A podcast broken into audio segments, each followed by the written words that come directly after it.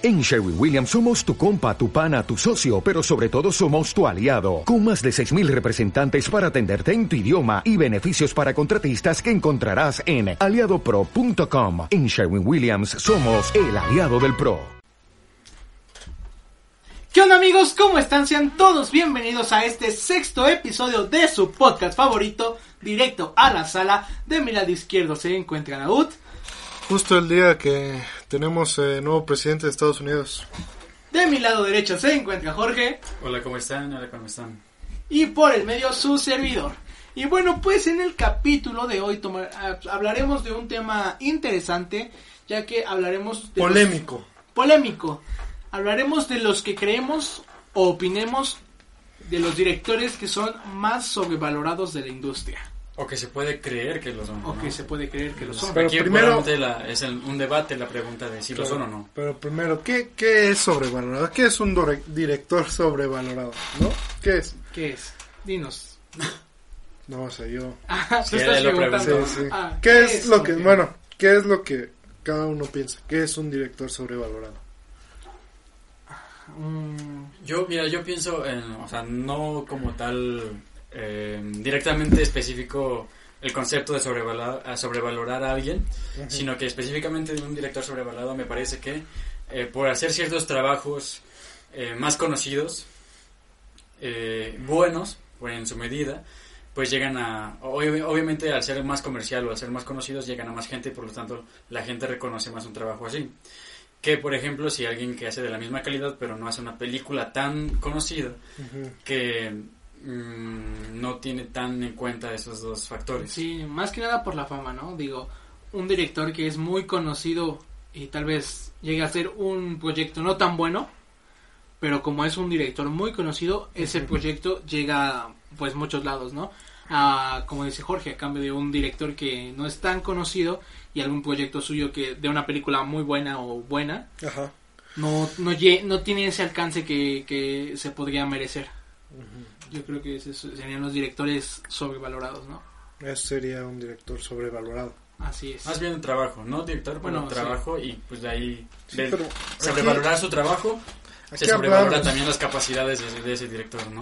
Sí, sí, de sus trabajos, pero especialmente la crítica o público que opina diciendo sobre estos directores sobrevalorados. O sea, que cualquier producto de ellos ya no es tal vez o tan bueno como en sus inicios o simplemente este nunca lo fue, ¿no?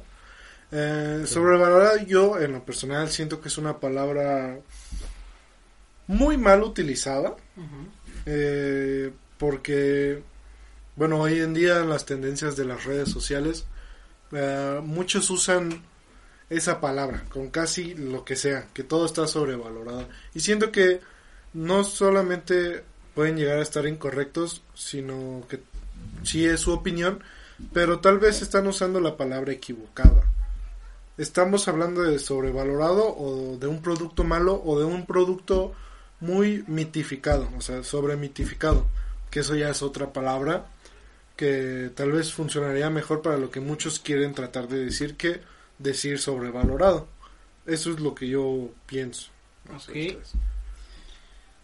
Pienso que en ciertos casos sí, sí la, la palabra sobrevalorado sí, sí cabe, ¿no? Porque hay veces como eh, muy específicas, pero también estoy de acuerdo en el que la gente a veces ya no busca una definición correcta a lo que, a lo que piensa, sino más bien es como Quiere Eh, usar esa palabra. todo lo engloba en una, sola, en una sola palabra como lo es sobrevalorar algo. Eh, siento que en algunas ocasiones sí es así, o sea, que sí se puede llegar a sobrevalorar algo, eh, que a lo mejor sí es bueno, pero al momento de, de no tener algo tan bueno tan seguido, o sobre todo no tener algo tan bueno de alguien, eh, es como de, ok, este tipo merece aún mucho más, porque él no entrega este tipo de cosas o porque este tipo de cosas no se dan tan seguido, entonces empiezan a subirlo, ¿sabes? Como cuando hay algo muy poco, eh, algo muy escaso en, en cierto eh, espacio-tiempo, por así decirlo. Eh, y se acostumbra a ello y de repente sale algo bueno, la gente normalmente empieza a um, querer a valorar a veces de más. Sí es bueno, pero también hay que reconocer ciertas fallas o ese Sí, tipo de sí, cosas, sí, claro. Pero eso no engloba todo lo que vamos a hablar ahorita, sino que también pues al- algunas veces eh, las personas mm, no toman en cuenta eh, otras definiciones, como lo acabas de decir. Ujú. Sí, puede ser eso.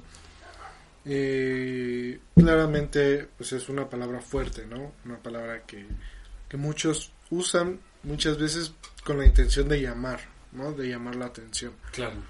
de ser más buscados. Pero siento que llega un punto en el que la palabra ya llega a ser muy explotada. Eh, y, y hasta muy, y hasta muchísimas veces, como dije, muy mal usada. Pero bueno, no sé, creo que no hay nada más para decir sobre la definición y empecemos sobre las listas que hemos estado investigando sobre Claro. que la crítica o la, y el público opinan que quiénes son los directores más sobrevalorados. ¿Comenzamos? Comenzamos. Vale. Empecemos.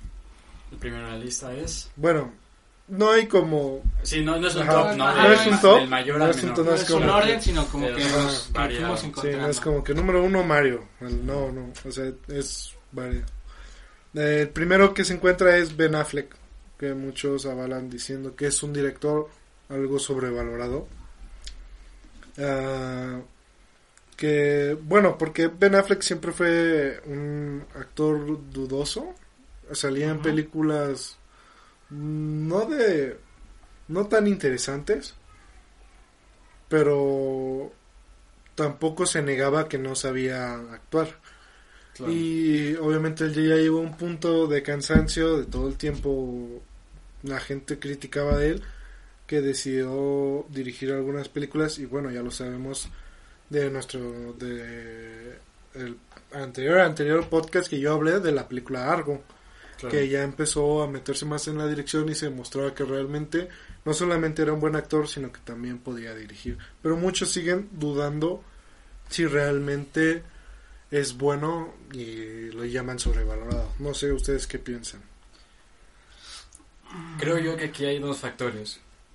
El primero es como este síndrome en el cual cuando tú ya marcas o etiquetas a alguien, por ejemplo, como lo dices en sus inicios, él actúa más como en em, comedias, em, dramas un poco. Películas de acción, sí. Claro, exacto, ese tipo de películas que pues intenta dar a conocer a alguien nuevo, ¿no? Ajá. Eh, y como que siempre, o bueno, no siempre, pero empezó a dársele esta etiqueta de es que no es tan tan ni muy muy, ¿no? Como que lo tenían ahí en medio. Y ahora que, por ejemplo, explora esta faceta del director, pues como que ya lo tienen en una, o sea, en mi opinión, claro, eh, tienen ya en una faceta de, ok, este tipo eh, es bueno, pero no es el mejor. Es bueno, pero no es el peor. Y el momento yo creo que puede que esté persiguiéndole esa, esa etiqueta a él.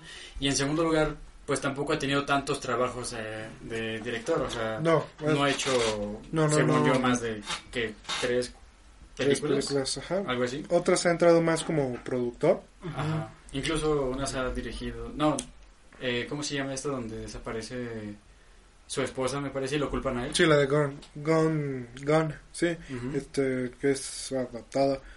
Eh, pero él es productor. Tuvo, tuvo muchas decisiones divididas, por ejemplo, esa, esa película. Muchos decían que era, era algo, pues que probablemente el ritmo no era el mejor, porque por algunas partes se llegaba a ser un poco lenta, pero que tenía lo suyo, ¿no? Y, y creo que esa, eso tiene que ver mucho, el que te persiga una etiqueta como esas, en la que, ok, te tomas en cuenta, pero eres, eres de- Ajá, sigue Bueno, ¿no? recordando, ¿no? Esas facetas de él. y, y- y Y- se lo recuerdan ya como ajá. director, y al- más al no tener tanto, al decir, ¿sabes qué? Yo hice tal, tal, tal, tal, tal, Sí, tener un repertorio más grande y, y poder eh, decir estoy eh, haciendo las cosas bien eh, con más películas por así decirlo creo que creo yo que ese es como lo primordial al, al, mm, hablar de Ben Affleck como director y como que las demás personas hablen de él como que no no es tan bueno por así decirlo sí, no es tan bueno. Sí, tú. Yo considero que, que no. Ah, bueno, no he, no he visto ninguna de las películas que he dirigido, no, no han sido muchas. No, pero que bueno, tal vez películas que lo hayas visto actuar. Actuar, sí. Ah, creo que lo, lo ponen como sobrevalorado, no tanto como director, sino más como actor. aunque la mayoría de sus películas han sido buenas, se puede decir, no tan Algunas digeribles, ¿no? digeribles, sí. Pero yo no lo pondría como sobrevalorado, ya que pues es es un actor que cumple y como director te digo no he visto sus películas, pero la de algo que comentaste la el podcast pasado, No, el Eh, pasado fue el de... ah, digo Hace dos- antepasado, hace dos hace dos podcasts, este si la comentaste fue por algo y este entonces debe de estar Sí, buena. claro, hagan caso a mi opinión. Entonces no lo pondría como un director sobrevalorado. Bueno, moviendo a otro, del que hablan mucho, y este ya es uno más reconocido como director, eh, Steven Spielberg. A alguien que, eh, pues para muchos es su director favorito, para otros eh, les desagrada, y para, para una parte del público cree que está sobrevalorado. Y creo que va a ser difícil hablar de, de él debido a, pues, de una gran, gran cantidad de seguidores. Sí, y Y, y sobre todo el cariño, ¿no? Sí, más que nada Sí. esos seguidores son ya son que nuestro podrían ser nuestros Sí, sí, sí, papás. ¿no? justamente.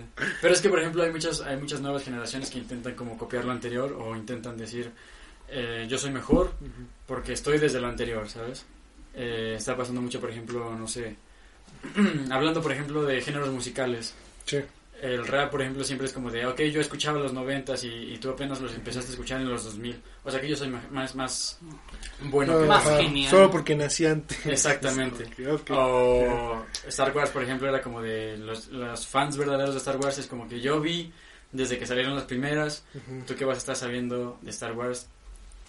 Yo vi al dicen yo vi al Yoda cuando era un títere y no era. CGI y daba miedo. Exactamente. Cuando lo. Yo vi a ET cuando lo, le ponían un disfraz a una señora con, con voz así por fumar un buen. Sí, es ¿sabes? verdad. Pero entonces piensas que Steven Spielberg Spielberg está sobrevalorado? Eh, yo no diría que está sobrevalorado. Ujú. Porque dijimos, la palabra es bastante fuerte. Sí.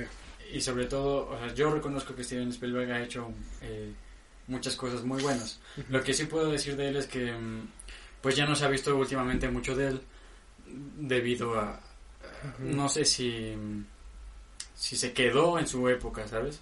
A lo que voy es que la ciencia ficción, eh, la fantasía, se ha vuelto algo, un mercado muchísimo más, más grande, porque sí. llegan muchísimos más pensadores. Me imagino que Steven Spielberg pudo hacer como la inspiración de un director nuevo, ¿no? Sí. Y pues, siento que más bien se le toma en cuenta por la- las cosas buenas que hizo que por las que sigue haciendo. Ujú. Y pero no considero que eso sea sobrevalorar. Sí, no. Creo que más bien es valorar bien lo que hizo bien Ujú. y pues ahorita mm, no se lo toma en cuenta pues debido a, a que no ha hecho trabajos tan buenos, ¿sabes?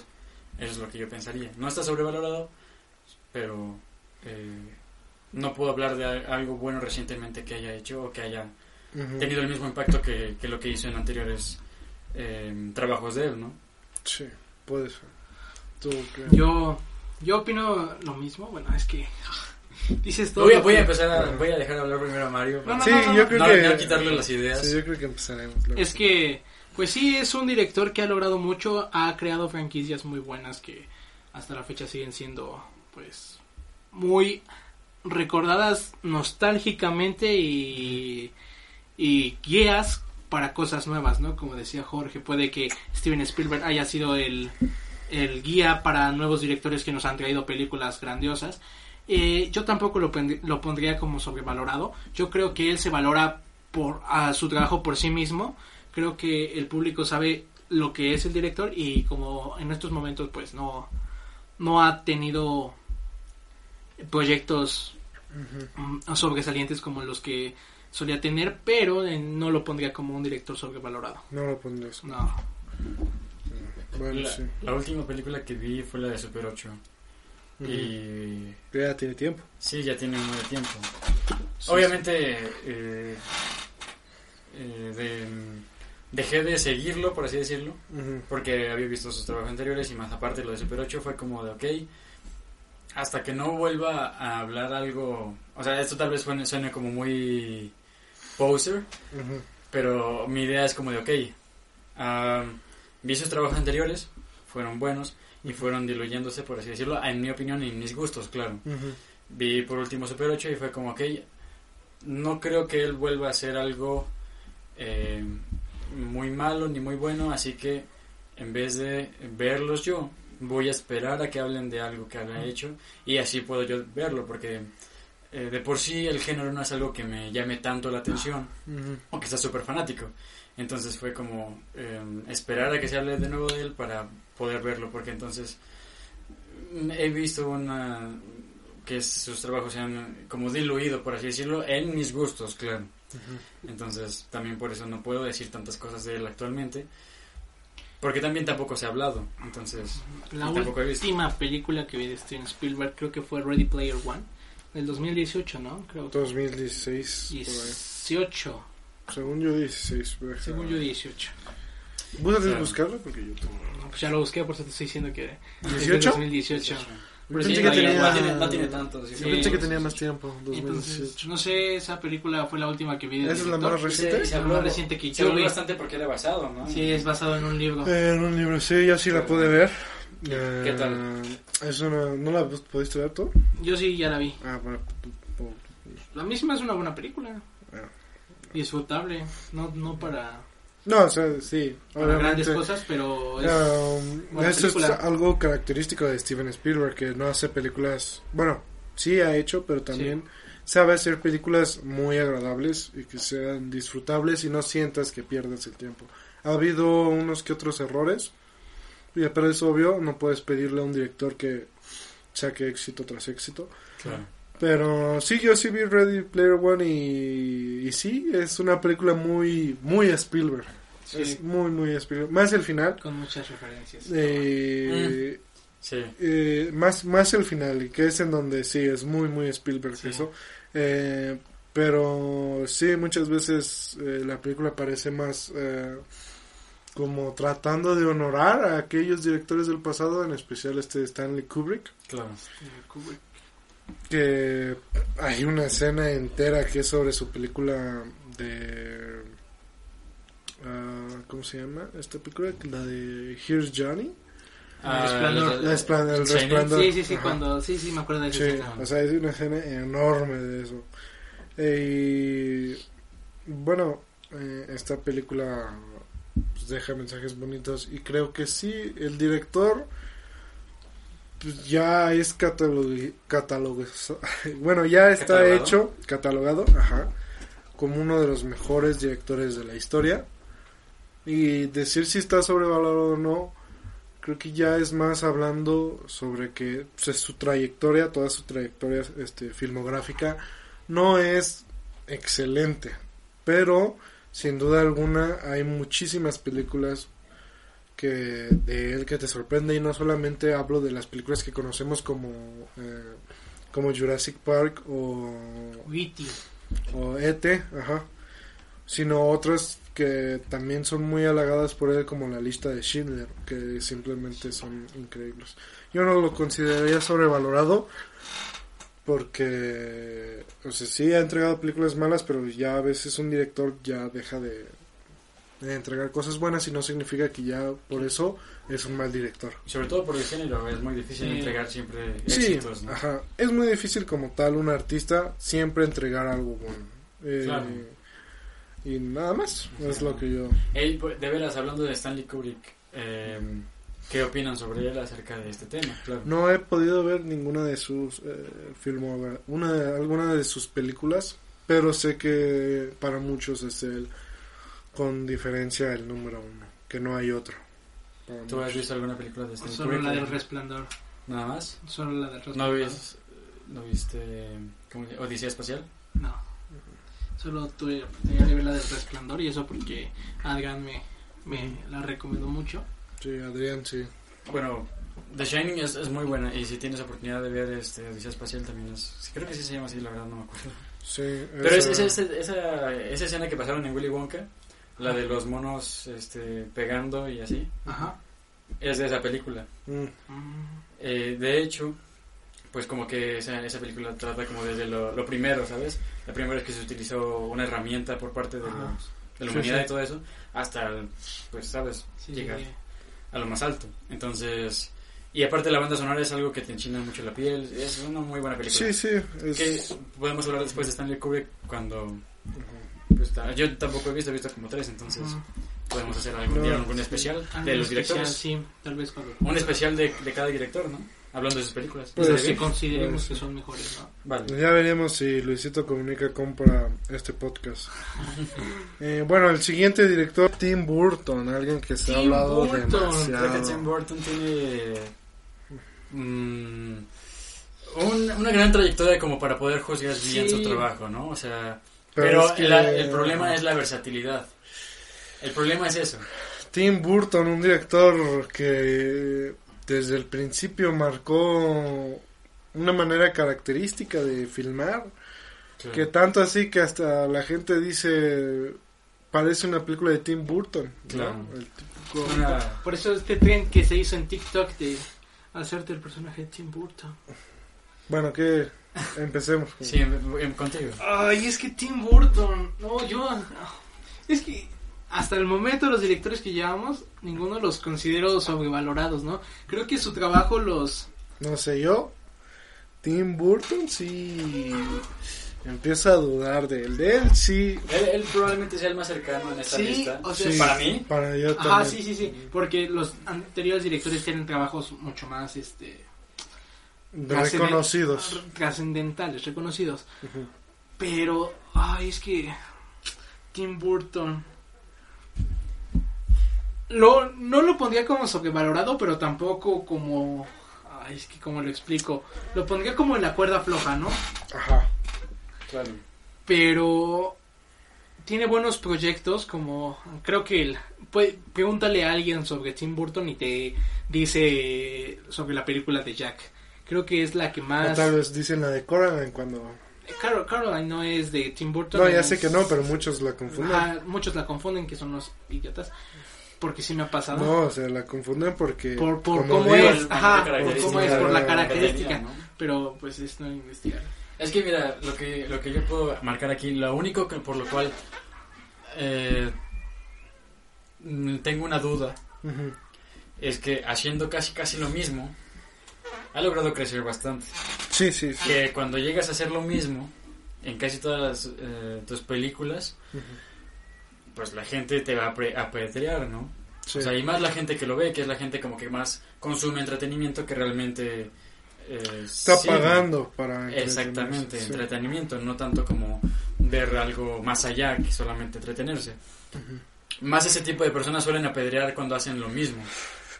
¿sabes? Entonces, yo le doy este crédito, por lo menos, a él, de que haciendo lo mismo, de no tener cierta versatilidad en cuanto a sus trabajos, Ajá. sigue vigente, por así decirlo, en la Sí. gente. Sí, sí. Pero también eh, la misma, lo mismo que le doy el crédito es por lo mismo que intento eh, creer que podría estar sobrevalorado, Sí. que es la versatilidad.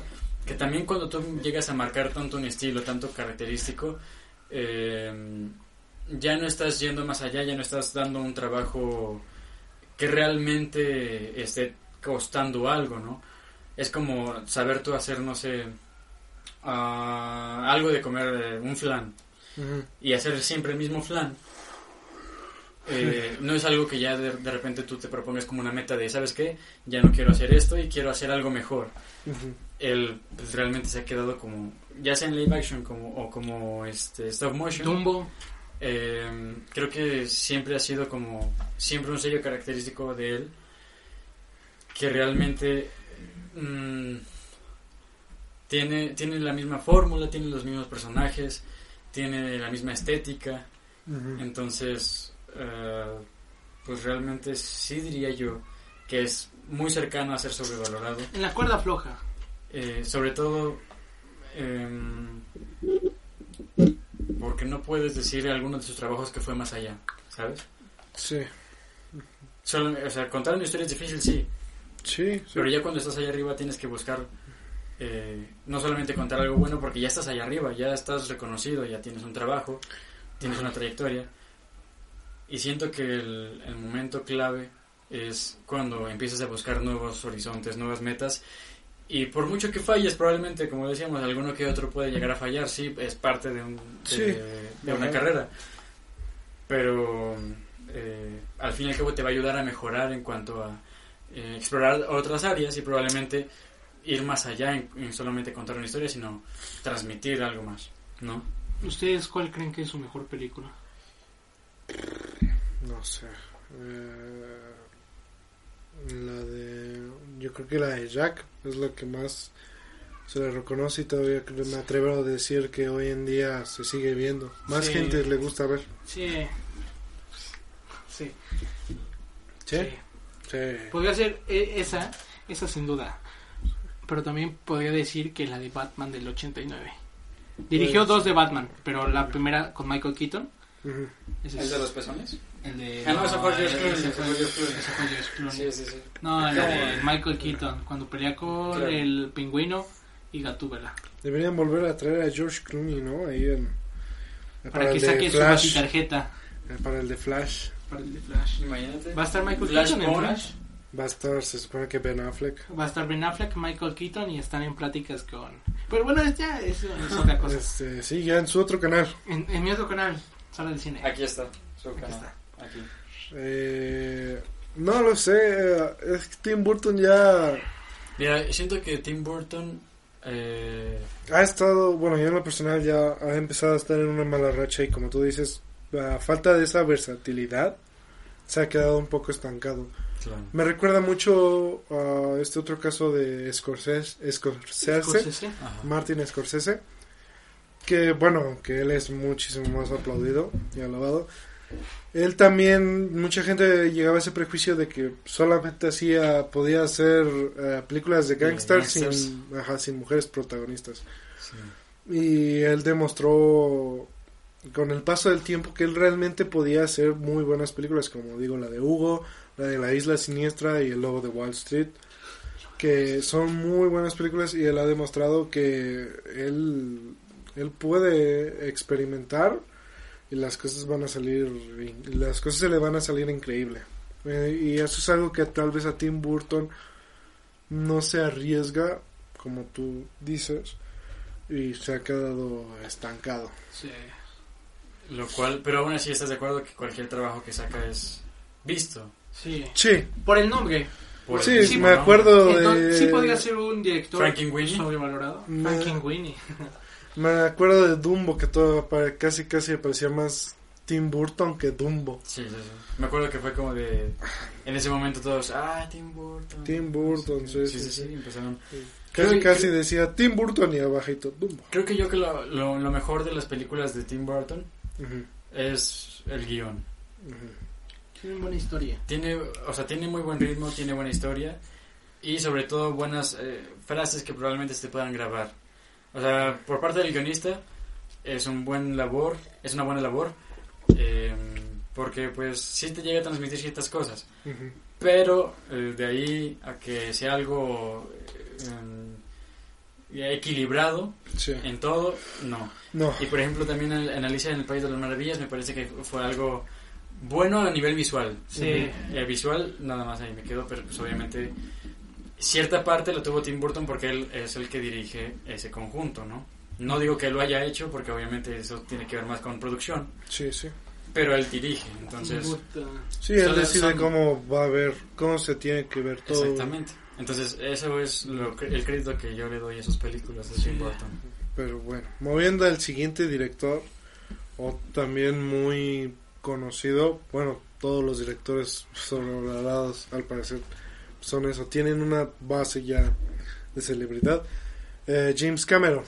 James El- James Cameron, el que ha dos veces ha llegado a, a hacer dos películas con la mejor taquilla de la historia. Y bueno, Dos Pero veces. ¿cuánta, ¿cuánto tiempo estuvo en cines? O sea, sí, es cierto. ¿Cuántos? que es lo que la gente refinó? reprocha.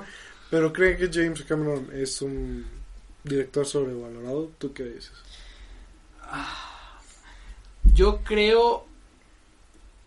Ay, es que no sé. no, Sé si, no sé si James Cameron puede ser sobrevalorado, pero sí siento que alguno que otro trabajo de él sí. Sí, sí, sus trabajos sí son uno que otro. Para Porque- mí, yo creo que también, igual que Tim Burton, sí está ahora sí que más para allá Para que, allá que para para acá. Ajá. No, creo que ha salido veces en las que ha salido, ha salido a veces, pero ha salido. Bueno, hay momentos en los que ha soltado frases eh, algo polémicas sobre el cine de superhéroes. Claro. Sí. Y al igual que Scorsese, pero Scorsese, sí. Scorsese es como que es, es cuando él lo dice es como tu tío el que tuvo éxito y te tienes que aguantar. Sí. Exacto. Es como este. El de bueno, pues ya, ¿qué Por le mucho, digo? por mucho que te guste el cine de superhéroes, pero también seas fan del cine Sí. general, pues es como de, ok, Ahorita. No, no le quieres decir que está mal porque, Sí, porque tú sabes que. porque te va a salir con sus Sí. películas. mira, no creo que sea cine eh, Pero como en, tal. en el caso de James sí. Cameron, Aguántate, va, va, va, va a venir fuerte con eh, oh, nuevos éxitos. Avatar 2, 3, 4 y 5. Es que mira, no creo que sea tan No. mal director, pero sí es verdad que sí Siento es- yo. que él como director no está sobrevalorado. O sea, sí siento que a veces se le da un lugar por lo que llegó Ajá, a ser. muy alto por, por el nombre. Lo que se vez. sobrevalora, como dijimos por ejemplo de Tim Burton, Tim Burton vende porque es un nombre. Pero James Cameron sí siento que a veces llega a vender cierto humo solamente por poner el nombre dentro de esa Ajá. película. Y lo que no creo que es que él sea sobrevalorado, sino que algunos de sus trabajos se sobrevaloran. Sí. Creo que sus dos máximos trabajos fueron Avatar, Titanic y las primeras dos de Terminator. Sí, es alguien al cual no dudo que sí se puede tener una confianza por si quieres una producción grande, Claro. una producción con un presupuesto grande, muy grande, y que tal vez sí te lo se puedas saber manejar, pero otras veces no, y no lo sé. Para mí él sí está más para allá que para acá. Yo, yo, yo lo veo más como Tim Burton acá y James Cameron acá. Porque sigo diciendo que sus trabajos son los sobre- sobrevalorados, no tanto él. Él a veces se le llega a poner un lugar en el cual a lo mejor ya no ostenta. Sí, sí. Pero justamente ju- por eso sus trabajos a veces llegan a ser sobrevalorados. Sí, además él sale diciendo que pues, sus películas son de lo mejor y todo eso. Claro. Creo Pero que bueno, no, sí, no. ¿no? hay mucho más. Es un poco sobrevalorado. No reprocho las buenas películas que tuvo. Ah, otro que... Yo dos. Dos o tres, dos o tres. y todavía- una... pues, es que no me gustó. Dos o tres películas buenas que considero buenas. Avatar me cayó súper gordo en su momento. Ay, es que pues Avatar, la- ¿a quién no, no? Después de... ¿Qué, Yo la vi qué tres vemos? veces. Exacto, de, de tanto tiempo que estuvo En el cine ese mismo cine. año, sí. y en 3D. güey. Porque me- según Sí. recuerdo, la única que había era 3D en ese momento porque estaban estrenando ese formato. Empezando, sí.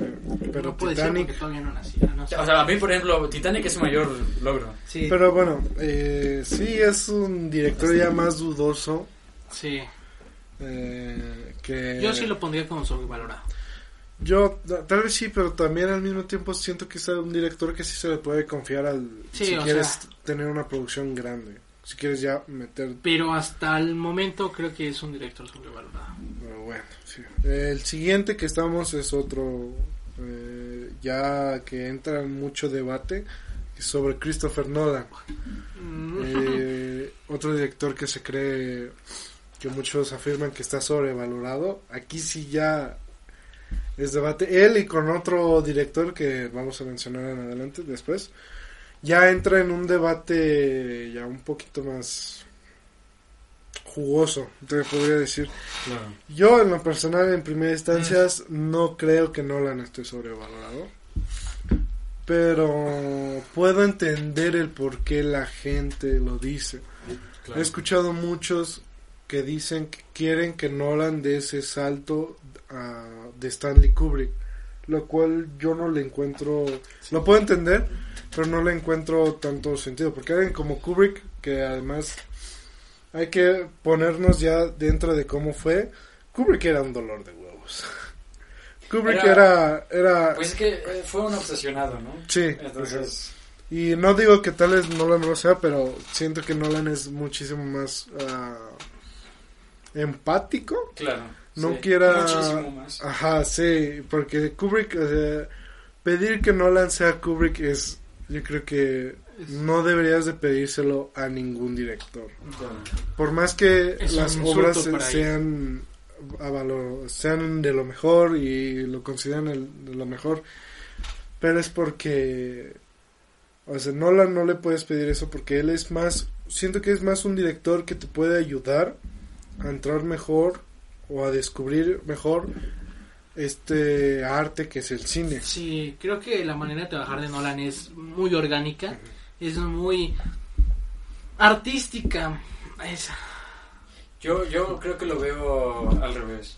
Creo que la manera de trabajar de, de Nolan es muy Es más medida, cuadrada. Ajá, está más hecha para que alguien, como yo digo, que alguien pueda empezar a interesarse en el Sí. cine.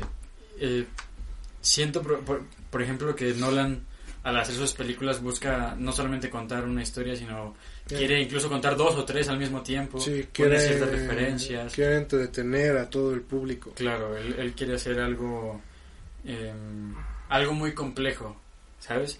Él Sí, también. Siempre, Eso- siempre se caracteriza por tener historias muy complejas. Esa es una de las razones por la cual mucha gente le pide que sea un Stanley Kubrick, porque puedes notar que Nolan quiere, tiene esa ambición de cada querer hacer películas complejas, por así decirlo, pero al final no son tan complejas y, y a la gente le puede agradar, ¿sabes? O sea, todo el mundo ha visto, puedo decir que todo el mundo ha visto al menos una de Nolan y le haya gustado bastante. sí. Por ejemplo, creo que el- lo más am, impresionante, por así decirlo, me parece que sí puede llegar a ser orgánico. Sí. Eh, por lo menos esa película. Pero al mismo tiempo fue muy estudiado, eh, Interestelar. Sí, sí. Fue, o sea, es, de la- es la película, según yo, con referencias más exactas hacia la física. sí. Y eso llevó un estudio de meses. Sí, recuerdo recuerdo. que... Sí, sí, sigue, sí. Pero, eh, al igual creo que la química que había entre, los, entre las personas ahí era orgánica. Por eso digo que puede llegar a ser orgánica, por lo menos esa película. Porque te quiere dar la sensación de humanos o los últimos humanos viviendo la Tierra buscando un gran futuro, buscando Sí, algo sí. mejor. Entonces, si hacía eso, por ejemplo, muy cuadrado, hacía las reacciones y hacía las interacciones más cuadradas como él suele hacerlo, Sí, pues obviamente no, no iba a cuadrar, ¿no? No iba a ser lo que fue Interestelar en su día. Eh, lo, caso contrario, por ejemplo, de Tenet. En Tenet, las relaciones entre los personajes, eh, y fue su última película, Ujú. las relaciones entre los personajes casi no se veía. O sea, sí había una gran actuación Ujú. individual de cada quien, Sí. pero al momento de conectar casi no se veía nada de eso. Ujú. Probablemente no llegó a afectar tanto la película, sino que lo, lo que llegaba a afectar a esa película era lo complejo que, que era. No sabías realmente qué es lo que estabas viendo, ni qué es lo que había pasado. Intentabas recordar lo que habías visto, pero te perdías otra parte, por lo cual siempre tenías que estar este, al pendiente. Ujú. Y siento yo que es una película que, por ejemplo, tienes que ver tres veces, por ejemplo, para por lo menos decir que entendiste un poco. Sí. Y es algo, un concepto eh, bastante novedoso, por así decirlo, Ujú. que Nolan quiso llevar a cabo, pero eh, eh, se demuestra como su necesidad por hacer algo tan complejo que, que, que en unos años más lo entiendan y digan, ok, ese era un genio y, y, y no lo supimos ver, ¿no? Siento que Nolan es algo, algo así Sí. algo si- siempre te- intenta meter algo oculto y como te digo Sí, intenta contar dos historias tres historias al mismo tiempo y a veces es algo complejo tal vez por eso no sale tan orgánico como. Kubrick y por eso no puede dar ese, ese paso Sí, o sea, trata de llegar a ese nivel de complejidad, pero se, se cae la película o el tema o todo, porque Nolan es muy conocido por ser alguien muy... que en sus películas siempre es muy explicativo. Hay muchísimas escenas en las que literalmente es, es, es el actor casi casi diciéndote Ah, en la cara sí. cómo funcionan las cosas. claro Yo no, yo creo que desde ahí se cae esa complejidad cuando o sea, prácticamente haces escenas en las cuales los actores están literalmente diciéndote, no, es que esto funciona por esto, esto, esto- Sí, estas son las reglas. sí. Sucede mucho, sucede dos veces creo en Interestelar.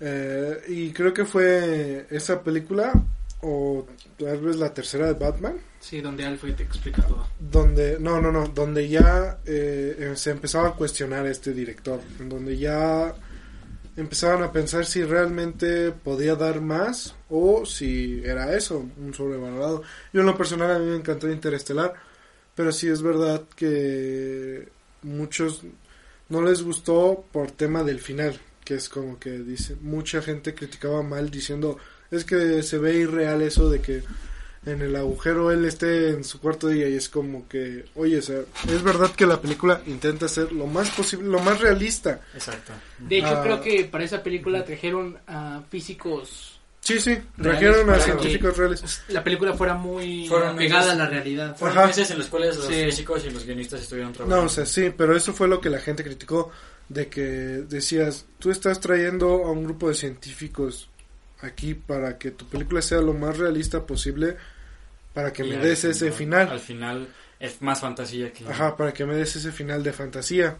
Y muchos tachan a esa película de romántica, que es como que yo en lo personal siento que es tonto que la gente juzgue eso porque, a ver, en primera, tú no puedes, tú no puedes poner una explicación real sobre lo que es entrar a un hoyo negro. Claro. Porque tú puedes decir, no, pues es que te mueres. Y es que sí, Y el hoyo negro, ajá, el hoyo negro absorbe toda la materia y sí, puedes morirte, pero realmente nadie sabe qué es lo que puede pasar. Y todos pueden decir, y mucha gente puede decir, sí, pero no creo que puedas volver. Y es como que eso no lo sabemos porque ningún ser humano ha entrado un hoyo negro y lo más posible que igual que la muerte, nunca vayamos a saber qué es lo que ocurre. Entonces yo creo que no es justo tachar diciendo que es muy fantasiosa porque es que ¿qué te queda? No puedes hacer realista realista una parte en la que un hoyo negro se traga a una persona. Incluso, o sea, el mismo, una misma película es la visión de un director. Si Sí. él tiene la visión de que probablemente si viajas al espacio y entras en un hoyo negro, eso es lo que pasa, pues creo que esa es uh, una visión que deberíamos respetar porque viene del director. sí, Obviamente, sí, sí. No las cosas sí. que pasan, o sea, tampoco Sí. es como que... Vaya Pero- ahí a un hoyo ajá. negro y, Lo que y yo ver digo- lo que realmente pasa. Claro. Lo que yo digo es de que no pueden juzgar desde esa parte porque como en primera nadie sabe qué ocurre No, sí. y nadie nunca lo yo yo afirmo o bueno yo creo que nadie nunca va a saber qué es qué es lo que va a pasar porque Bueno, en sí este video, pues, traga toda la materia traga la luz lo sabemos pero En, realmente en unos ajá. años van a comentar en este video. "Ah, yo vengo de un hoyo negro. Ya sabemos. Ya, ya sabemos, te hace más joven. Te hace crecer la tula. este. Pero ahí puedes poner literalmente lo que se te dé la gana cuando un hombre es tragado por un hoyo negro porque nadie sabe. Y, y, tacharla de romanticista siento que no es bueno porque si tú haces, porque bueno, ya de por sí hay momentos en los que Nolan lo hace. Y tacharla de romanticista no es decir que es una mala película.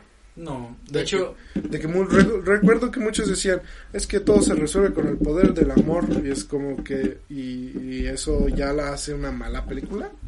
¿Eso significa que la película es mala? No. no. creo que más bien tiene que ver, o sea, no el qué, sino el cómo, ¿no? O sea, Sí. y creo que en esa ocasión no fue una mala decisión hacer algo así, porque tal vez eh, lo que quería Nolan era, era dar esa impresión de, de, Y, do- de dos, dos cosas al mismo, bueno, no dos cosas al mismo tiempo, sino de ese matiz de una historia completamente fría, una historia completamente de desesperanza ajá. y eh, llegas a una parte en la cual todo es color, en la cual todo es como Pues es como una segunda oportunidad. exactamente entiendo por qué pasa esto, ¿no? Entiendo Ajá. que, Sí, que pues, mi cariño por ella puede llegar a salvar esto. Sí. Y, Sí, yo entiendo. Pero igual no creo que sea una película sobrevalorada, ni mucho menos. Y mucho menos al director. Y además me, yo me atrevo en lo personal a decir que esa película tiene uno de los mejores trabajos de banda sonora de Hans Zimmer que ha tenido en su carrera. Y ha tenido bastantes. Ha tenido la del documental de Blue, que es una increíble banda sonora. Ha tenido icónicas como la de Wonder Woman. Ha tenido la de Dunkerque, que también es una muy buena, y la de Inception, que también son muy buenas, pero yo sin duda alguna afirmo que esa película ha dado uno de sus mejores trabajos Hans Zimmer como banda sonora. Claro, sí, sí, sí. Es- Y él como director, Ken que también la vi y es una muy buena película. Y ya se nota que empieza a querer hacer algo diferente Claro. y es muy bueno. Y yo digo que sí, tal vez Nolan es un director para el público mayor, Claro. que no es tu director francés que hace cine independiente de Rusia. Sin ofender. Pero es un director para, para que puedas empezar a- ahí a graduarte las películas. Claro. Movámonos al siguiente Sí. porque creo que Sí, nos, sí, sí. nos extendimos demasiado con Nolan. El otro es Ridley Scott, otro director Scott. muy alabado porque ha hecho películas icónicas, ha hecho películas de culto, pero que hoy en día sí no le está yendo nada bien. Que Ay, hizo lo de Alien. ya sé, güey. Eh, de hecho, solo he visto algunas que fueron las de Alien, las de Gladiador y la de Blade Runner. Fueron las Blade de- Runner. Perdón, no sé inglés. Runner, Blade Runner. Blade. No te preocupes, Blade yo también, Runner. yo también he dicho unas malas palabras. Eh, ah, y la de Robin Hood. Fueron las únicas películas que vi. Ah, no se me hacen como para grandes cosas. Fueron disfrutables. Gladiador, ¿no se te hace? Eh, Bueno, Gladiador sí, porque fue una gran película. ¿La de Alien? No, esa no. ¿La de Blade Runner? Esa. Esa ¿Cuál, sí. cuál? La de... No, la, La de- primera, la, ¿no? primera, la La primera. primera, la de Harry con Harrison. Bueno, las dos está. pero- Sí, sí, sí, Sí, pero... la- pero sí, ajá, Harrison, Harrison Ford. Ford joven. Ajá, Harrison Ford joven, sí. Eh, Con una Ford. se me hacen grandes películas. Es, eh, esas que hermanos yo llegué a ver. Eh, la mayoría no se me hace como para grandes cosas, pero sí es disfrutable, sí fue disfrutable y sigue, creo que sigue siendo disfrutable para Opiniones fuertes del este Mario, momento. ¿eh? Creo que este tipo de temas es opinión personal. ¿no? Claro, sí. Sí, sí, obviamente. No me juzguen. Claro, claro, al final cada quien final- tiene una opinión, así como a mí me vale verga tu opinión. A mí me vale verga la No, no tuya, es cierto, sí, pero la tuya sí me, sí me, sí quiero escucharlo. O sea, Sí, sí, sí. Eh, ah, no, no es discutible decir que, que, que es un director sobrevalorado porque tiene grandes proyectos eh, que en lo personal disfruté las pocas películas que vi de él y no, no lo pondría en directores sobrevalorados. Creo que él se, se como sobresale por sí mismo. Creo que sus trabajos lo, lo ponen como un buen director y como un director. Ah, es que no, no, no, no sé cómo decir la palabra. Así, hablando. Ah, pendejo. si quieres dilo en inglés. Sí. Oh, oh, yes. Eh, Blade Runner. Rimmel. creo que sus trabajos hablan por sí mismos y, Ajá. y no lo. Blade Runner. Blade Runner. Mayblade. Blade, Blade. Blade, Blade. Y no, ¿Tú no lo de pondría como un. Yo tenía uno. Yo, no, Yo- yo- nunca yo- tuve, yo sí nunca tuve Blade Blade, Blade. Blade.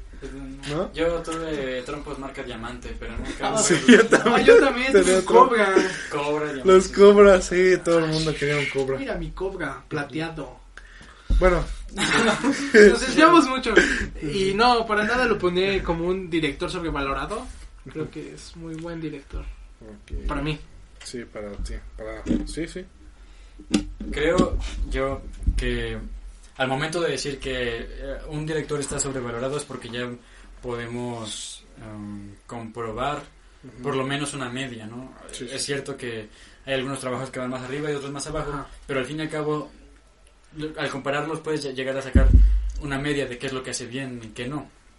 Eh, o qué es lo que podría llegar a, a, a merecer, por así decirlo, dentro de la industria. Sí. Eh, y sinceramente, no. Ajá. Son, son pocas realmente las em, películas que creo yo que han sido mediáticas Y buenas al mismo tiempo. Sí. Por ejemplo, em, Blade Runner, eh, Gladiador. Ay, también a 2041. Pero dirigió Gladiador. o sea, Sí, yo- Gladiador la dirigió él. A- Alien, Porque aparece. Yo lloré con esa película. Alien. creo que son, ¿Lloraste con Alien? No, con Gladiador. son, son buenas películas y aparte mediáticas. Sí, sí. Cuando eh, logras esa combinación, eh, logras ya, por ejemplo, un nombre, ¿no? Así es como de, ok, ya estás arriba y falta mantenerte, vamos a seguir viendo tus otras películas. Sí, sí. Para mí sus otras películas no fueron tan sobresalientes en Sí, cuanto. Tan ni, en, mediáticas. ni en mediático ni en su trabajo como tal. Oh, Hannibal. Eh, Hannibal.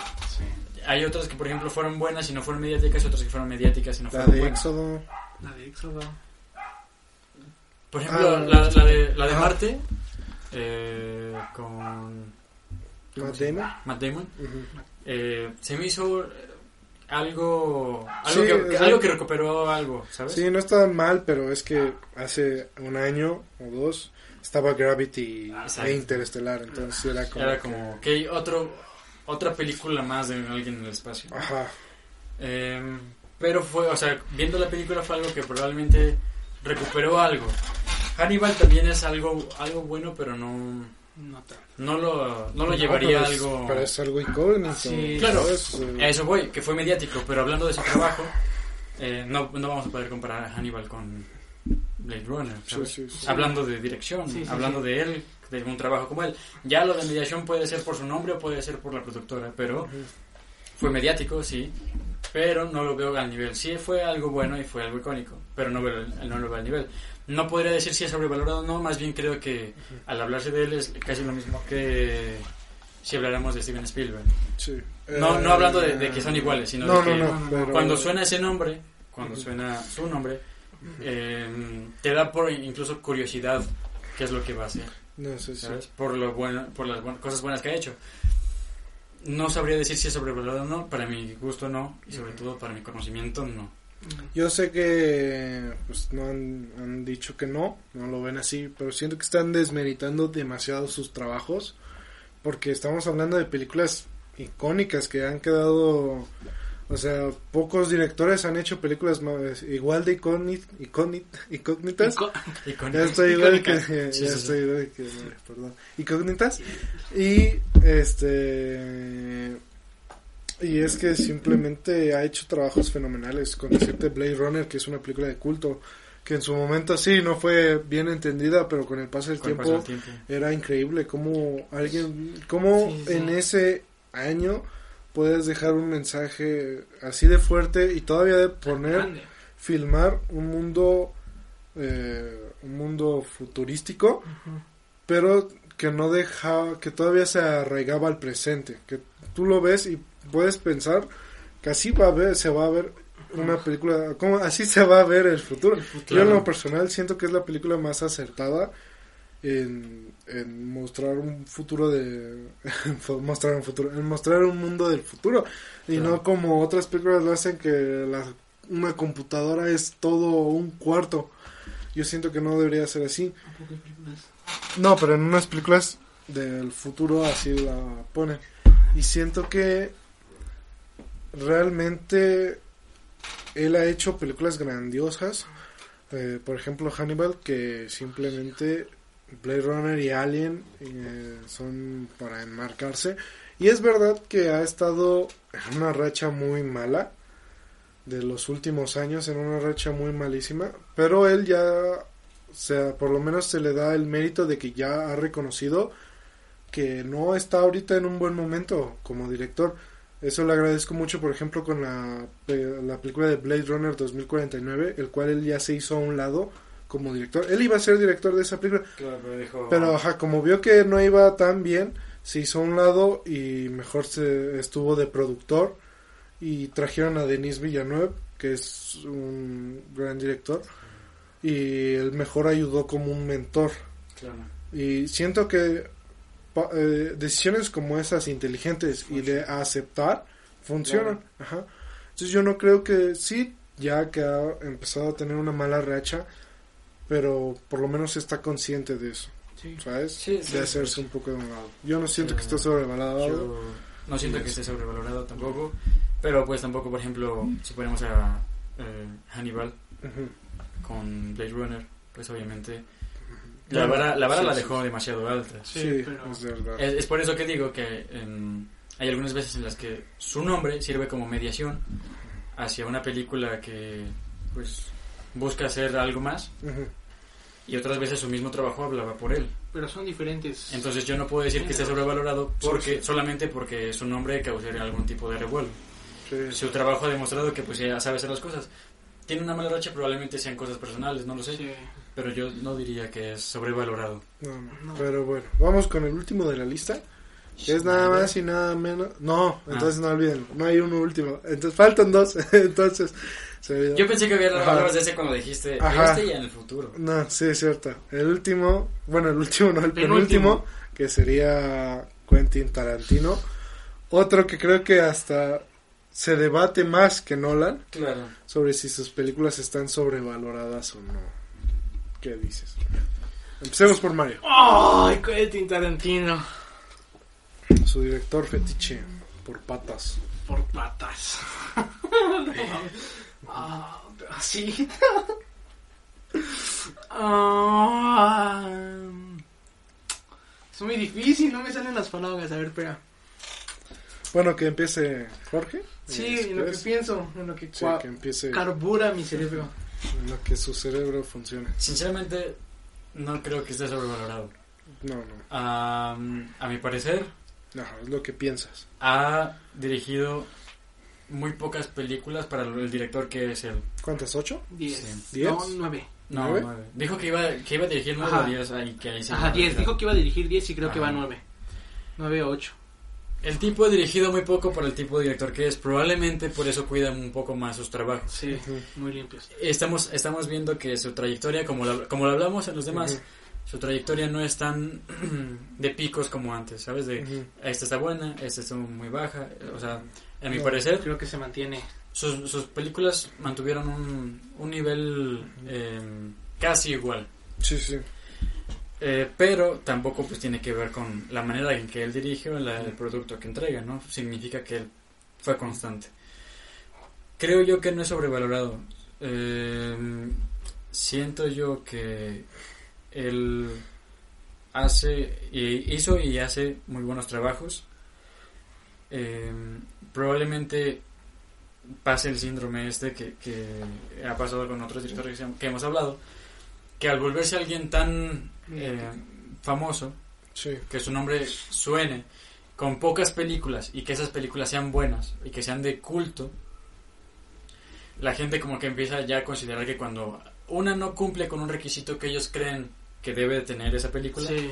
empiezan a dudar y empiezan a, a, Ujú. a presionar y empezar a, a hablar sobre, ok, este tipo ha hecho cosas buenas y como esta vez no cumplió con mis requisitos o con uno en específico que yo quería, empiezo a hablar mal o empiezo a decir que está bajando, porque siempre es natural, ¿no? Cuando alguien Entonces, tenemos... Ajá, estás diciendo a la gente tonta. sí. Sí. Yo también.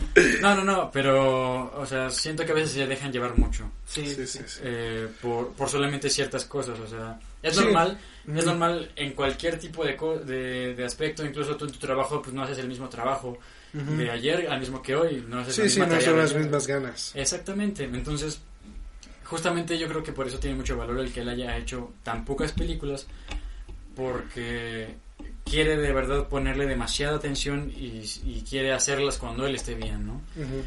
No creo que sea sobrevalorado, no creo que sus películas estén sobrevaloradas, más bien creo que al ser tan mediático, al ser tan famoso y a veces no cumplir con ciertos requisitos que la gente ya cree que él tiene que tener o sus películas tienen que tener, empiezan como a empezar a, a bajarlo un poco. Es cierto Sí. que Once Upon a Time in Hollywood no se me hace una de sus mejores películas. No. No se me hace No, incluso una, no se me hace incluso una de ¿Sí la viste? Sí, una de las mejores de su temporada, ¿sabes? Ajá. Sí se me hace como que va compitiendo, pero no se me hace como que vaya en la punta, Ajá. como normalmente nos tiene acostumbrados. Pero eso no quiere decir, eso no quiere decir que él o que sus películas sean sobrevalorados o malos. Sí. Simplemente, pues a lo mejor en esa época fue, eh, salieron mejores películas y por eso no, no brilló tanto. Y ya está. No sé. Eso es lo Bueno. que yo tengo que decir sobre, sobre Quentin. Creo que Quentin Tarantino de la lista es de los menos del el director. Ay, no sé mejor la palabra. ¿Que menos se merece? Ajá, que menos se merece estar en la lista. Creo que es de los menos sobrevalorados, a mi parecer. Y es de los que más se habla. Y es de los que más se que habla. tal vez es Por el nombre y por los proyectos que ha tenido que hablan por sí solos. Ah, sus, todos sus proyectos. mm, Todos sí, sus proyectos. Se comunicó. Sí, sí, sí. Hizo un Shakira ahí. Hizo como Men in Black cuando hablan por beatbox. Y güey estaba. Bueno, continúa. Todos sus proyectos son buenos. Creo que, como di- dice Jorge, se ha mantenido en un estándar de calidad. Eh, ninguno ha tenido un bajón, ni, ni tan buena ni tan mala. Todos se han mantenido en un estándar eh, bueno. Creo que, pues sí, en la época, tal vez sus películas no han lucido tanto, pero no las considero malas para nada. Creo que son bastante buenas. Estabas hablando de Tarantino, alguien que sus películas Sí. son muy recordadas y muy habladas. Muy, Por ajá. eso algo la gente debate si está sobrevalorado o no. No son películas que ha estrenado y que dicen, ah, pasó. Bueno, sea, ya ni modo". No, No, son, mediáticas, todas sus películas son Más mediáticas. de, más de tres, más de cuatro de sus películas son consideradas de culto. Y esos son la mitad, porque lleva ocho de cuatro, la mitad de sus O películas sea, en cuanto a porcentaje, a lo mejor no ha hecho tanto y tal vez no ha experimentado tanto como, como los como otros directores que han sí. querido, como, ah, ok, vamos por esta película, no sé qué. Y No, va. pero sí lo ha hecho. O sea, sí, no digo que no sea versátil, Ujú. pero me refiero a experimentar como de. en contra de lo que él dijo, de solamente dirigir 10 películas. Sino que tomar algún proyecto y hacerlo grande, por así decirlo. Sí. ¿Sabes? A eso me refiero, que no tenga versatilidad es otra cosa, porque sí la tiene. Y tiene muy buenas películas. Y más de 3, 4 de esas películas son consideradas de culto, pues por algo. Que en, en cuanto a porcentaje, Sí. pues tiene mucho a su favor. Sí, sí, sí. Bueno, continúa. Entonces no, no lo consideraría para nada un director sobrevalorado. Y este, lo amo. ¿Y tú? Yo diría algo fuerte. ¿Tú, Quentin Tarantino? Yo creo que Tarantino tampoco está sobrevalorado. Pero dijo que diría fuerte, güey, porque no diría. Ah, yo, yo. Eh, sí, eh, jugaron bien. eh. No, eh, yo no creo que Tarantino tampoco esté sobre- sobrevalorado, pero puedo entender tal vez la perspectiva de mucha gente que lo crea así, otra vez, porque, a ver, si ha llegado hasta el cansancio de gente sobre mitificar Pulp Fiction, en especial esa película, porque es una grandísima película, no me malentiendan, pero sí es verdad que hay mucha gente que llega a pulir tanta la película que parecen zapatos de la primaria, güey, bien pulidos, bien boleaditos. bien boleados. Esos de charol. Y además, yo en lo personal creo que él fue uno de los directores que hicieron más popular el nombre de director. Eh, fue el que ya empezaba a darle un poquito más de renombre al papel de director, porque sí, era muy importante. Pero, por ejemplo, Stanley Kubrick y, y Ford Coppola, este, Scorsese, todos ellos que empezaron mucho antes, eran reconocidos, pero no para el público en general. Era Sí, o sea, hoy en para- día, específico. Para gente eh, metida Ajá. en el cine. hoy en día, pues sí, ¿no? Sí, Son sí. personajes icónicos Claro. y eh, ellos y Hitchcock y todo eso. Pero yo siento que fue Quentin Tarantino el que y también no sé Spielberg y otros que empezaron a darle Un sello. una popularidad al rol de director, siendo Claro. que ellos fueron los que empezaron. Y con Quentin Tarantino ni se diga, por, por- ya de por sí con su simple nombre, Quentin Tarantino, es muy... es algo que no se te va a olvidar fácilmente, lo, tien- lo tendrás en la mente, porque es un nombre rarísimo, Claro. es un nombre muy raro. Y, y ha hecho obras, eh, ha hecho películas increíbles que sin duda alguna nadie debe de negar que son muy buenas películas y yo creo que lo que más remarco de Quentin Tarantino es lo icónico que lo icónico y divertido que puede hacer de sus guiones Eh, todos conocemos partes icónicas de Pulp Fiction Perros de reserva. Perros de Reserva de este Bastardos sin Gloria de Kill Magníficos. Bill hasta de Magníficos. mm, Eh, no, eh, no no hizo eso la de Django Django. ¿Cómo se llama este tipo? los ¿Qué- siete magníficos Los siete magníficos. No, Eh, pero no, no, los ocho- eso Ajá. magníficos, ahí, ¿no? no los ocho odiosos algo así, no me acuerdo Eh, Los ocho odiados. los ocho odiados ajá. Eh, esa creo que es la más floja de él. Sí, pero. Hasta considero mejor la de Once Upon a Time in Hollywood y la de Jackie Brown, creo que se llama. Charlie Brown, Jackie Brown. Ujú. Charlie Brown. Charlie Brown. Jackie Brown. Jackie Brown, que también es otra de sus películas de las que menos se habla y es una muy buena película. Claro. Pero puedo entender, como digo, películas que, que sí llegan a hartar por tal vez el público. Y aquí es cuando Hay que separar. entro ajá, en la parte en la que tú sobrevaloras o odias a un director por su producto o porque los fans eh, enalzan estos productos. Porque ahí está la diferencia que muchos no quieren notar. Claro. ¿Tú realmente odias al director de sus películas o ¿O a odias película? o odias sus fanáticos que Claro. todo Sí. el tiempo están hablando? Eso es- Yo eso siento es que es una diferencia que se debe de saber. Ajá. Sí. Eh, Normalmente. Eh, Y sucede mucho en la música. Por ejemplo, muchos que dicen odio a Billie Eilish y es como que odias a Billie Eilish o odias a sus a su fanáticos Sí, que, que todo el tiempo ajá, están. que todo el tiempo gusta, están ¿no? ajá, Como los de. K-pop. Ajá. Ajá, como el K-pop. ¿Realmente Odias al K-pop o si no a todos sus fanáticos. Ajá. eh, ¿O, re- o realmente no odias los al artista? No, no, aquí. No. Sabemos que pueden llenar todo un país. No, no, sí, para que tengamos visitas. No, no, no. No. Pero nos van a cancelar. Ah, A Nico ni a- Porque. bueno, no, no odiamos el K-pop. O el América. Ajá, Ese depende. sí la odio. Depende de cuánto nos paguen. Su fandom Su es el fandom. que odias. Ah, Entonces es lo Sí. que yo digo con Quentin Tarantino.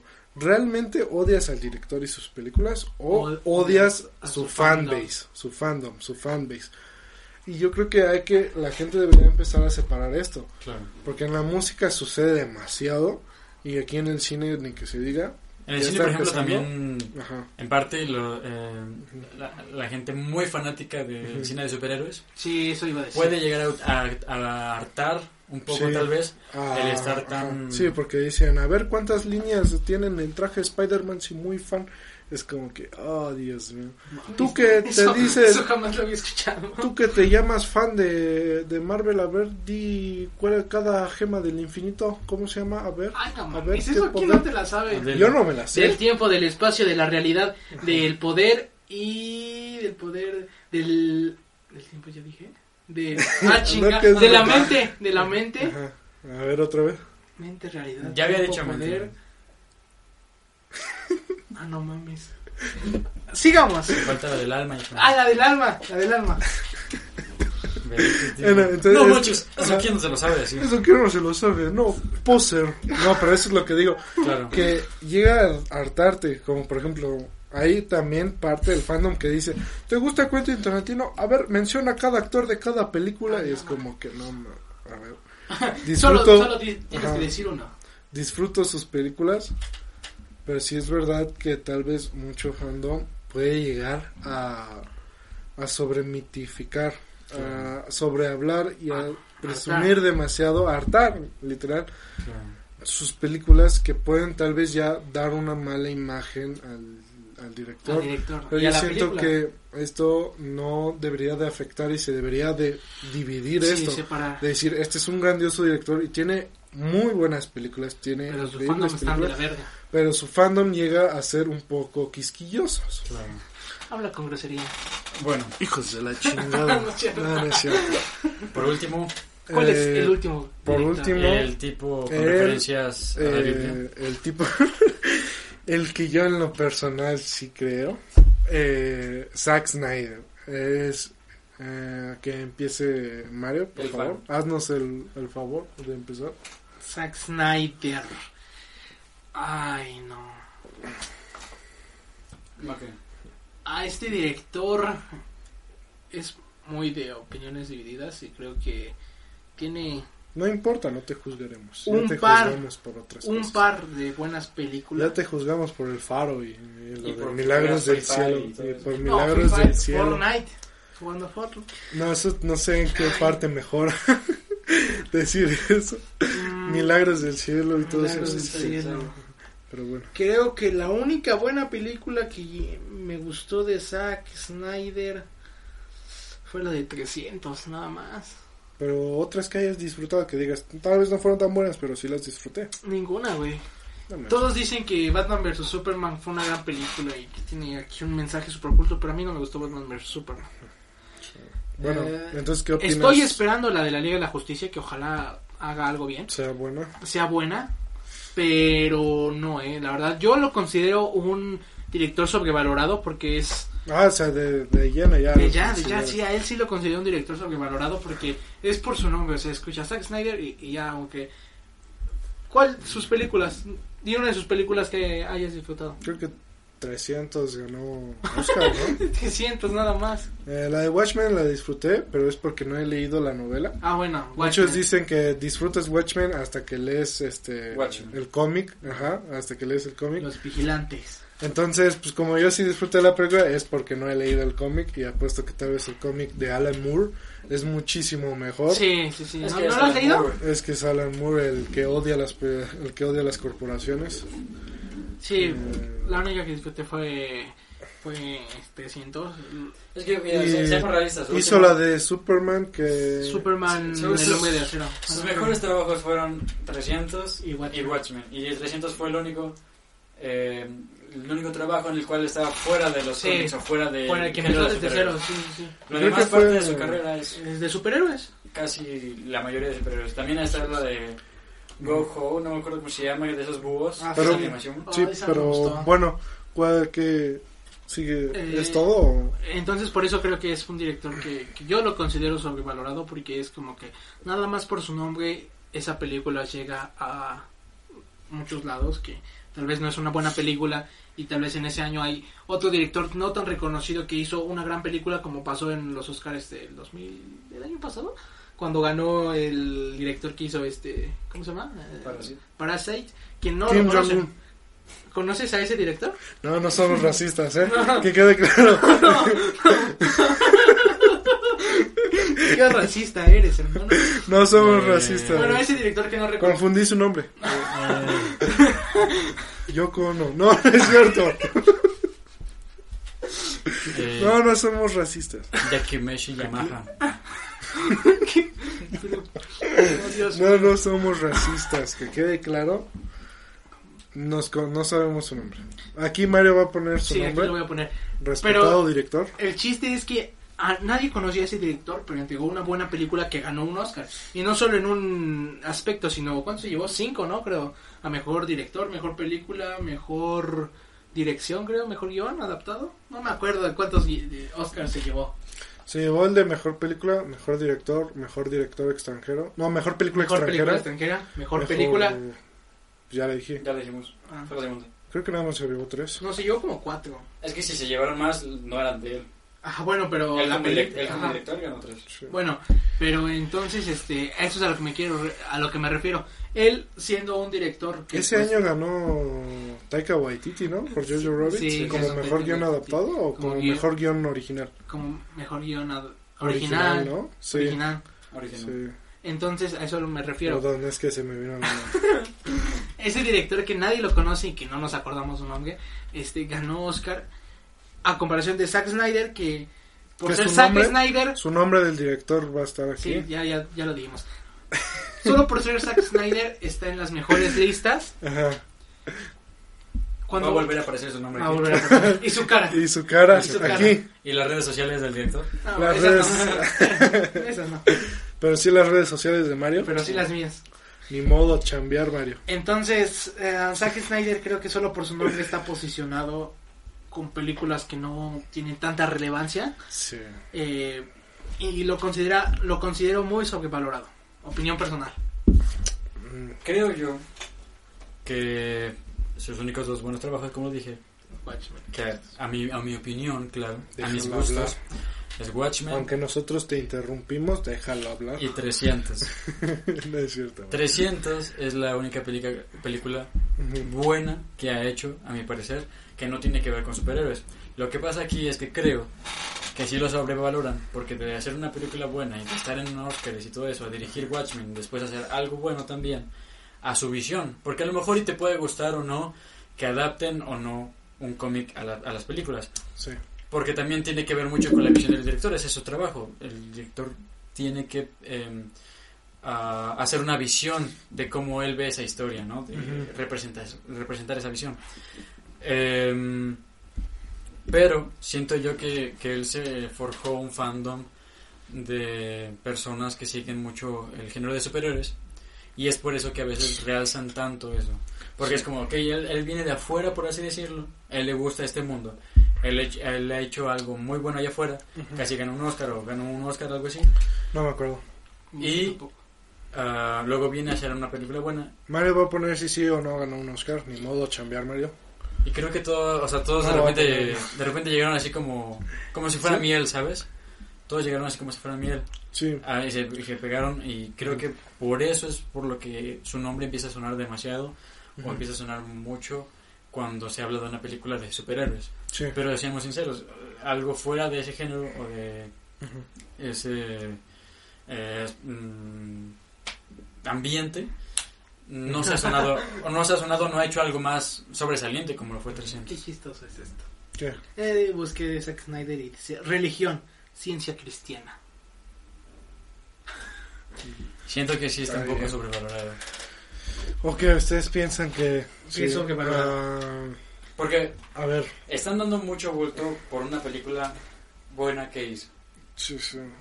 Y ahorita está tanto el revuelo con el, Snyder Cut que... Sí, no queremos aquí ser un podcast de hate hacia tal un director, pero creo que los tres, de todos los directores que hemos pensado que no, todo, creo que aquí esta es la única excepción. Porque no es nada solamente como... Esto no es el mismo caso de Quentin de que su fandom llega a ser hartante, sino aquí es hasta el propio director sí llega a ser odioso, sí llega a ser cansado, sí llega a ser de verdad realmente cansado. Y estamos, porque yo recuerdo que Snyder tiraba tiraba hate en la película de la Liga de la Justicia porque pues lo terminaron despidiendo, despidiendo y trajo este que hizo el de Avengers. ¿Quién es el director? ¿Puedes buscarlo, por favor? Claro que sí, claro que sí. Este, el cual ya ahí empezaba a ser como alguien muy arrogante. Y es alguien que, si le dices, la verdad no disfruté tus películas, él en vez de aceptarlo o decirlo. Te da un puñetazo, ¿no? No, te dice, te dice, es que no las entendiste, cabrón. Ajá. Y es como que ni que tu película fuera una odisea en el espacio, ajá, ni que tu película fuera eh, una odisea en el espacio de Kubrick, esa Josh Whedon. Josh Whedon, creo que hizo la de Knives Out, no estoy seguro. Mm, no, Out? ajá, no, creo que no. Eh... Bueno, y eh, hablando de Zack Snyder, o sea, tiraba demasiado a ese director. ¿Cuál dijiste? Eh, Knives Out, entre navajas, creo que se llamó que está Chris Evans, ¿no? Entonces lo estoy confundiendo. Ah, ¿del año pasado? Ajá. Está hacia arriba, hacia arriba, hacia arriba. No, lo estoy confundiendo. Este. Bueno, el que tú desmerites a otro director solo porque a ti te despidieron es ya hablar mal Pero de ti. creo que no lo despidieron, ¿o sí? Sino tuvo un problema y por eso se tuvo que retirar del proyecto. Lo despidieron, es lo mismo pero bueno, hasta incluso si no lo despidieron y lo tuvieron que remover, ajá, ¿por qué estás, ajá, por qué estás echando odio si tú mismo te tuviste que entonces irte? ¿No? Y ya de ahí habla muy mal de la persona. Creo, que por esa razón Josh Whedon hizo un mal trabajo en la Liga de la Justicia. No solo eso, porque... Por toda la presión que le tiraban. Sí, y no solo eso, sino porque todavía todo el cast salía a afirmar que sí era un director odioso y eso no ayudó en nada. Eh, y fuera del otro director, que es la Avengers, eh, Zack Snyder es alguien que siempre te quiere meter temas religiosos, pensando que tiene esta complejidad que tienen otros. Y significado en representación, o sea, es como que tú haces un cuadro de tres personas y haces una Santa Trinidad, es como, ok, eh, entiéndanlo. es, alguien que intenta ser como Ridley Scott. Este que es alguien que intenta hacer su mundo lleno de detalle y referencias porque bueno Ridley Scott es un aficionado de la historia se podría decir pues muy fan de la historia antiguas, así remonto a, a eras de los egipcios y todo eso. Y se ve que Zack Snyder quiere pensar que él es, puede ser igual, metiendo mm, temas religiosos. Y, y ya ha creado este fanbase en el cual lo defiende. Y ya creo que todo el público que no es tan seguidor de él, sí estamos un poco, ya estamos un poco desesperados porque de, de por sí que sus películas no llegan a ser tan buenas, pues si le, el director en vez de aceptarlo o algo así, de aceptar sus errores, prefiere irse con la excusa de que no le entiendes. Sí. Y, y- y siento que ahí ya es algo que simplemente no, no puedes esperar más, ¿sabes? Yo recuerdo que todavía muchos salían a decir que eh, Batman contra Superman está infravalorado, que porque el mensaje, quién sabe qué, y a ver, no es una mala película, no es Mm. pésima, Pero pero se nota un- que era una película que quería ponerse al tú por tú con Marvel, Sí. cuando no debió hacer así. Se notó desde un principio que era una un película muy apresurada, se, de- se notó demasiado, pero no, estas personas siguen queriendo defenderla. Y sí, creo que Snyder es alguien que podríamos decir es un director sobrevalorado. Por, eh, por él, por sus acciones y por sus trabajos. y Por sus su acciones, fandom. por sus trabajos y por su fandom. Ajá, sí, por es- todo. Es Ajá. en general. No es como Tarantino que podemos Que decir que es- Probablemente en un futuro estemos equivocados si él salga de su... Sí, de Su burbuja. No, no, eh, O que el Snyder Cut- de su zona de confort y salga a hacer otras cosas más. o que el Snyder Cut sea de, amor- de verdad bueno, que lo dudo mucho, Yo Ah, pero bueno. Es que se ve... Sí, siento que Es el mismo tráiler que presentaron la primera vez. O sea, sí, pero ahorita, de hecho, en, en mi canal noticias, que me vayan a seguir, Sala de Cine, eh, Claro que vimos el video. este, dije que ese, cor- ese avance ya lo quitaron de todos los canales de HBO.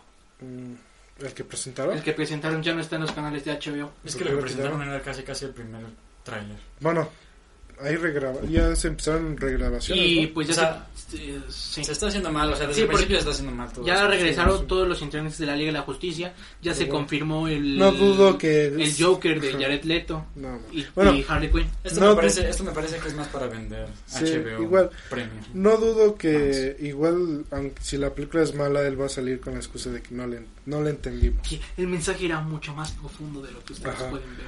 Sí. Pero bueno, para ya despedirnos, porque creo que ya estamos haciendo esto muy largo, eh, ¿qué tal si cada uno dice en su propia opinión eh, cuál es su... Que, solo un director que ustedes piensen que está sobrevalorado? Así. No digan por qué, solo digan el nombre, ¿no? Así rápido, sí. Este y ya. Zack Snyder. Zack Snyder. Tú. De todos los que hemos visto, Así de que se te venga a la mente que tal vez no hayamos tocado. eh, primero tú, yo ahorita Bueno, yo, en lo personal que tocamos, es Tim Burton. Sé que dije que tiene una mala racha, pero creo que ya está a un punto sobrevalorado. Ahí hizo buenas películas, pero eh, una manera de filmar icónica, pero ya, hasta ahí. ¿Tú? Creo que el que sí podría decir que está completamente y así seguro de que está sobrevalorado es Zack Snyder, porque hablamos de Tim Burton. Sí. Tim Bueno, Burton, No, Pues o sea, Burton tiene más puede- trayecto que No, o sea, sí. mejores Tim Burton, proyectos que Tim Burton puede llegar a estarlo, sí. igual, Eh, pero es alguien que Zack igual Snyder, que Zack Snyder es- vive en su propia burbuja. Claro. O sea, sí, pero compara los proyectos. No, o sea, sí, no digo, pero eso ya fue en el pasado. yo, yo, Yo sea, digo que es, al igual que Zack Snyder, es alguien que vive en su propia burbuja de que lo que hace es bueno. Y este, también me atrevería a decir de este otro que no pudimos tocar. Este, ¿cómo se llama este director de que hizo Transformers? Ah, ya. Hizo las tortugas Sí, ninja. sí, sí. Y hizo ahorita, no hace mucho, uno con Ryan Gosling. Ajá, Sí, sí, sí, sí. sí. Eh, ¿Cómo se llama? ah, ah, ahorita. Efectos especiales, efectos especiales. Efectos especiales. No, no, no. Es que él es el Explosiones. experto en efectos Explosiones. especiales. Sus películas siempre tienen eso. Por eso. Explosiones, explosiones. Sí, sí, sí. ¿Cómo se llama este tipo? Bueno, sí, Ajá. ¿Ya lo buscaste? lo estoy buscando. Fue el director de Transformers. Sí, sí, sí. Eh, esa- me suena algo como Spielberg, algo como... o sea, no, no, no, no es él, pero me suena algo así, ¿sabes? Eh, Pon director de Transformers. Eso puse. Mm, no, mejor...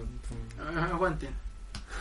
Puta madre, mi teléfono se trabó, puta madre. Pero a él no lo mencionamos porque, bueno, creemos que ya desde un principio pues, no hacía. Transformers, la primera es una buena película, pero pues, Pero bueno, en lo que busca Mario, Ajá. a lo que voy es que Tim Burton sí puede estar sobrevalorado.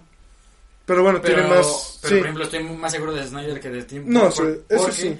los dos viven en una sola burbuja, pero por lo menos siento yo que los trabajos que hace Tim Burton, por lo Michael menos, Bay, sí, Michael Bay. siguen siendo. Algo no tan am, Pretencioso. pretencioso y sobre todo algo no tan fuera de, o sea, no, no ves muchas diferencias entre sus trabajos. Ujú. En Snyder incluso te da la, la- la impresión de que le ayudaron a dirigir, por ejemplo, ciertas cosas cuando ves trabajos de él que no son tan buenos. Pues bueno, no sé, ya lo dejé caer ahí. Yo pienso que actualmente Tim Burton está sobrevalorado. No digo que es igual o peor que Snyder, solo digo que al igual que Snyder viven en esta burbuja en donde piensan que lo que han hecho ya es suficiente y que con eso ya no se les debe de juzgar. Yo pondría en especial también su fandom. eh, en nivel de sobrevaloración Sí, mayor a Snyder. Snyder, Burton. eh, bueno, Michael Bay y luego Burton. Bueno, sí, sí, sí. Bueno, es que no aunque- hablamos de él, pero bueno. Bueno, Michael, Bay, no está sobrevalorado y ya todos sabemos que no es un, no es un buen director. Claro. sí, sí, sí. Bueno, a Michael Bay vamos a ponerlo en otro lado aparte, Sí, pero sí. de los que hablamos, Ajá. Michael Bay está súper sobrevalorado, pero de los que hablamos es ah, Snyder, Burton y Spielberg, para mí. Ok, sí, puede ser. Mm, bueno. Entonces ahí lo Sobre- concluimos. no, no Spielberg por lo que ha hecho en general, sino Spielberg por lo que ha hecho últimamente. Sí, sí, sí. Pero bueno, Bueno amigos, espero que les haya gustado. Nos gustaría saber su opinión de que, cuál director creen que sea, sea más sobrevalorado y cuál es más sobrevalorado en su opinión. Si estás en YouTube, déjenlo en los comentarios y si no, vayan a nuestras redes sociales a decírnoslos. Denle like, eh, compártanlo con todos sus amigos. Comenten, Comenten eh, lechuga. lechuga. Si están en, obviamente, en tus multicuentas sí pueden comentar. Creo, creo que sí, las programé para que comenten. Ah, bueno. Ah, ok, ok. Vale, vale. Sí. Y si están en Spotify, pues vayan a YouTube o a nuestras redes sociales. Pues dejen de pagar esto. Está- está. Eh, sin más, nos vemos. Nos vemos. Bye. Bye. Chinguen a su madre, dice. Y en la América también.